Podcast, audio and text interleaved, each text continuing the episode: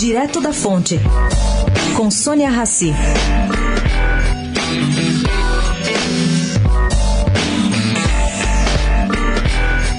Deu zebra na eleição pela colônia italiana no Brasil de representantes ao parlamento em Roma no início desse mês. Muitas cédulas não chegaram aos inscritos, outras chegaram com atraso, nomes foram retirados das listas nos consulados.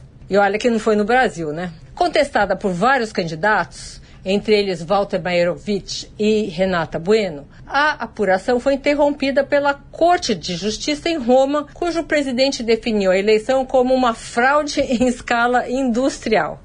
Bom, Mairovich acredita que não vão anular essa eleição e que não vai dar em nada, igualzinho que acontece aqui no Brasil. Mas detalhe: dos 351 mil eleitores habilitados no Brasil, só votaram 86 mil. Sônia Raci, direto da fonte para a Rádio Eldorado.